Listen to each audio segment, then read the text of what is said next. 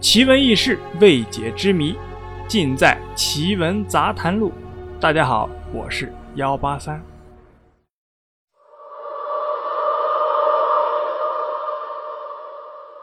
牛头马面是迷信中阴曹地府的鬼族。牛头又叫阿棒、阿房。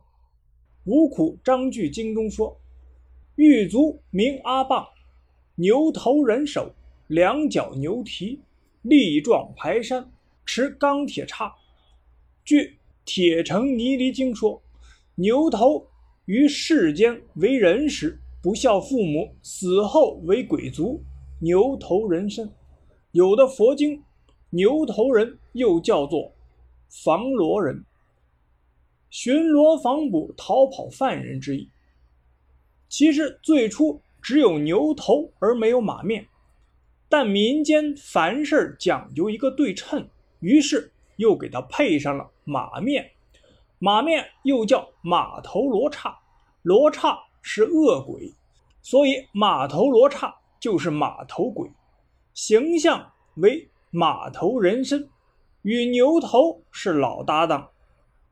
《楞严经》第八卷说：“王者神识见大铁城，火蛇、火狗、虎狼、狮子、牛头、玉足、马面罗刹，手持枪矛，驱入城内，向无监狱。”民间传说中，牛头马面有时候是阎王判官的爪牙，有时候爱占点小便宜，有时候。干点违法乱纪的事但有时候又很有同情心，这些也是封建时代人间差役的形象。话说，在宋朝的时候，青州胡家村有两名书生，一个叫牛斗，一个叫马勉。牛斗住在村东头，家里很穷，整日苦读诗书；马勉住在西村头，家里很富有。整日是东游西荡，两人同窗读书，十分友好。宣和三年秋，牛斗和马勉两个人结伴赴京赶考，同住在汴京的一家客栈里。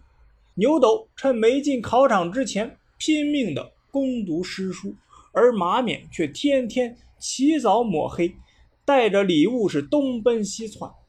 牛斗说：“马兄。”考期在即，你不温习功课，却东奔西跑，不知是为什么呀？马勉就回答说：“不瞒你说，为了前程，我托人情走门路，登门拜访主考大人，送些礼呗。”考试完毕，金榜一贴，马勉竟中了头名状元，牛头却名落孙山，榜上无名啊！这下把牛斗气的是死去活来。牛斗越想越气啊，越想越气，最后竟然被气死了。他的灵魂是迷迷糊糊就来到了汴梁魁星阁，大骂魁星有眼无珠，点状元不公正。他见魁星微笑不答，便打定主意跑到阎王爷那儿去诉冤。阎王爷呢，问明情况，觉得阳间考状元实在是太荒唐了。马勉一无德，二无才，凭请客送礼，竟然能高中状元郎，真是岂有此理啊！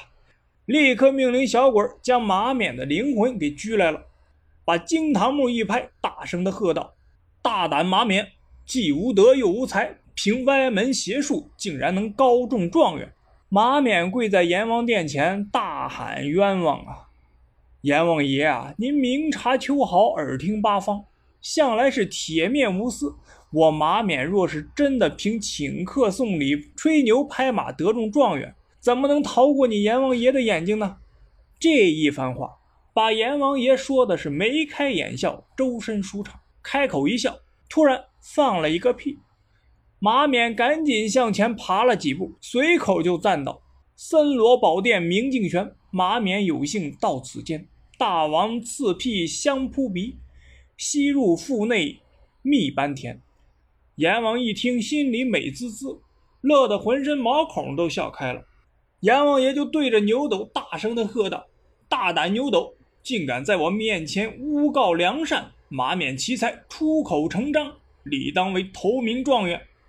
牛斗一听，那气的是浑身发抖，一缕冤魂飘飘忽忽的一直向上飞向了凌霄宝殿。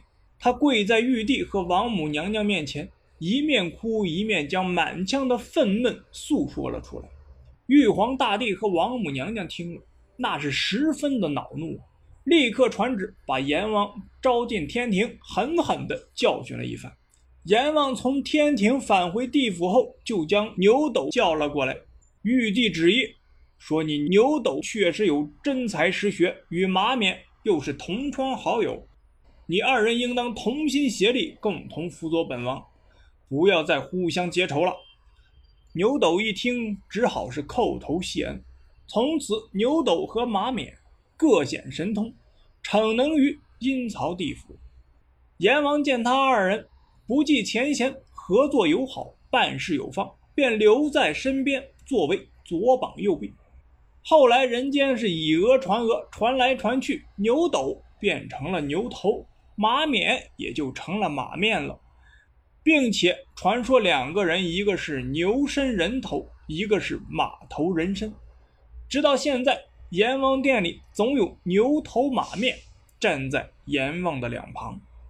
好了，故事啊就是这样。您呢，信则有，不信则无。